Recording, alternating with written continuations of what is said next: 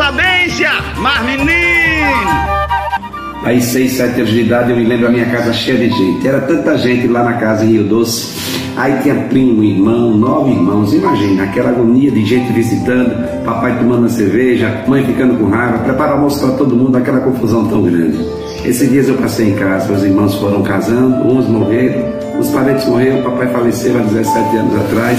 Eu não tenho minha mãe sozinha lá. Já magrinha, perdeu peso e a casa vazia, esvaziando.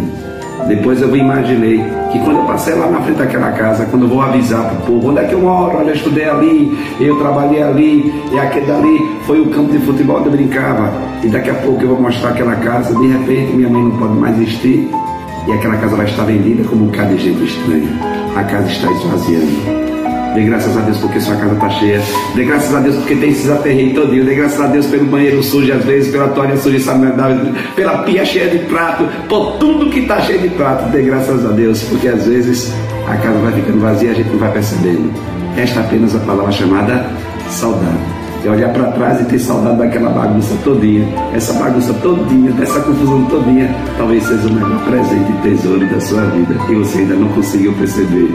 Saudade do passado, daquela confusão de família. Eita, de repente a gente vai passar e dizer, eita, eu morei naquela casa e agora não posso mais entrar, porque não é minha. Aproveite esse por todinho e essa bagunça linda que existe na sua vida.